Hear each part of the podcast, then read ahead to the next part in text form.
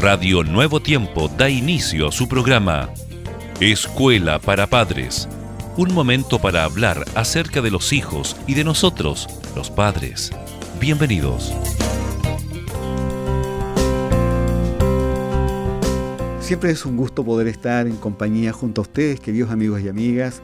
Le damos una muy cordial bienvenida a este su programa Escuela para Padres junto a mi buena amiga Jessica. Bienvenida, Jessica. Muchas gracias, Germán. Bienvenidos también nuestros queridos padres. Bueno, apoyarse en guías otorgadas por especialistas, por los profesores también, sería una excelente manera de poder hacer los deberes y las tareas de los hijos. A ver, no estoy diciendo que se realicen los deberes de los hijos, sino que nos podamos convertir en una verdadera ayuda para ellos. Correcto.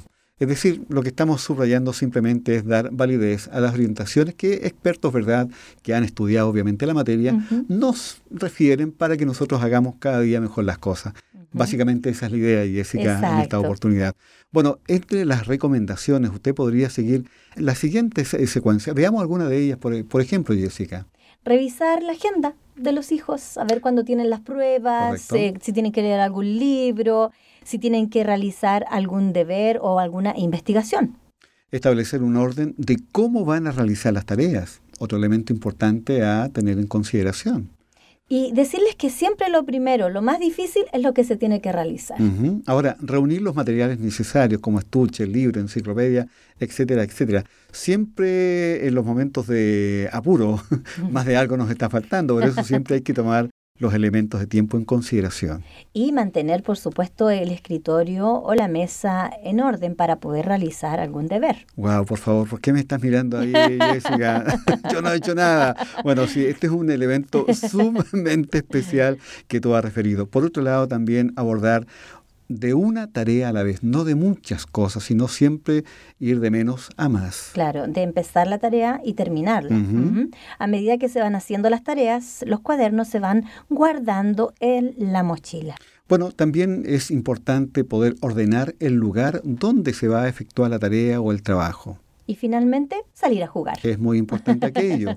bueno, estos ocho pasos que hay que tener siempre en consideración y tenerlos muy eh, plenamente definidos, lo primero es que los niños tengan un horario de trabajo. Y además lugar donde hagan las tareas, que debe ser cómodo, bien iluminado, siempre el mismo lugar, sin ruido o sin alguna distracción, ¿cierto?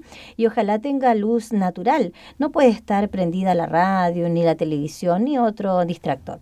Esto que pareciera ser tan simple, Jessica, obedece obviamente a una cantidad de investigaciones de muchos estudiosos que simplemente y de una manera muy este, gráfica nos reportan, ¿verdad?, esta orientación. Al mismo tiempo, Jessica, la mamá, el papá o su tutor deben ser muy cálidos al momento de hacer las tareas, no alegar contra el colegio por el cúmulo de trabajo que les mandan, aunque lo piensan muchas veces de esa forma, ni tratar al niño de, bueno, de tonto porque no entiende sus deberes. Mm, qué importante. Es un momento muy delicado y las relaciones entre padres y niños se pueden deteriorar con facilidad o los niños pueden adoptar una actitud de rechazo hacia las tareas que después costará un mundo poder revertir. Qué importantes son estos elementos ¿verdad? a consignar, eh, Jessica, en bien, reitero, del desarrollo y el bienestar de nuestros hijos.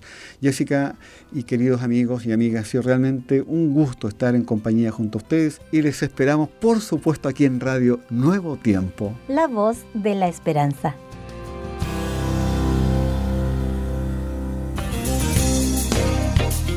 Gracias por sintonizar Escuela para Padres. Recuerda que Dios se interesa por tu familia y que pondrá a tu disposición toda la sabiduría necesaria para descubrir el camino apropiado que te permita transformar la teoría en una exitosa realidad. Escríbenos a escuela para padres nuevotiempo.cl. Radio Nuevo Tiempo, la voz de la esperanza, sembrando esperanza.